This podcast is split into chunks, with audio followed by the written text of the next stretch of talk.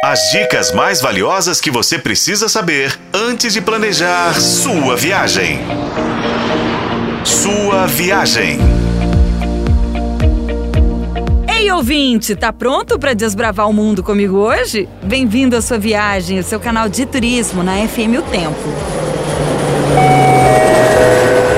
Hoje você fica por dentro dos cinco principais atrativos de Bariloche. Há muito o que fazer na cidade em qualquer época do ano, gente. Como a viagem é longa, a gente pensa em um programa de seis dias, tá bom? Que é o tempo que você deveria ficar por lá pelo menos. O primeiro dia deve ser dedicado ao Circuito Chico. Não, gente, pelo amor de Deus, não é esse Chico não. Aliás, esse Chico já deu muito o que falar, né? Circuito Chico é um tour panorâmico pela cidade. Ele começa com uma subida de teleférico a Cerro Campanário, margeia todo o lago na Ruel Ruape até a Capela de Santo Eduardo e termina na estação de Cerro Catedral. No segundo dia, faça um passeio de barco até a Ilha Victória, em frente à Vila La Angostura. Lá você se apaixona pelo floral fértil, com espécies de um visual indescritível. Uma boa pedida, inclusive, é fazer trilhas no bosque de Arraianes. O Arraian, em idioma mapuche, é um arbusto de flores brancas lindíssimo, tá? Por toda parte você encontra ele nesse lugar único do mundo, formando um bosque mágico. No terceiro dia, empreenda o passeio dos Sete Lagos, com pernoite em San Martín de los Andes. No quarto dia, vai fazer um passeio a Cerro Tronador, que leva você até a base do vulcão, o ponto mais alto da região, a 3.500 metros de altitude. Um dos dois dias deve ser dedicado à principal atração de Bariloche, gente, a estação de esqui do Cerro Catedral, com mais de 30 meios de elevação e 120 quilômetros de pistas. Olha, a estação de Piedras Blancas é para quem não quer se prender a roteiro nenhum nem a regras, tá? Não é voltada para esqui e nem para snowboard, mas pro esqui bunda ou descida com trineo, como chamam na cidade. É para você se divertir sozinho ou em família e se acabar nas pistas de diferentes níveis de dificuldade. Um dos dias deve ser dedicado a Cerro Otto, que oferece um pouquinho de tudo. Tem teleférico, confeitaria giratória e, claro, neve. Aproveitar as noites para passear no charmoso centrinho é tudo de bom. No mais, é aproveitar a maravilhosa gastronomia argentina, com seus queijos, fundis, chocolates, parrilha e cordeiro patagônico. O interessante, gente, é que Bariloche pode ser aproveitada tanto de dia quanto à noite. Tem atrações noturnas interessantíssimas como o La Cueva, o esqui nórdico, o refúgio Arelauken, o Winter Night e também aqueles que possibilitam passeios de quadriciclo e de motos de neve, além da prática de esqui noturna. Tem também programas como jantar com cervejinha artesanal, música ao vivo e também em um domo no meio do gelo. Fica aqui a dica: a temporada de inverno em Bariloche só termina em outubro.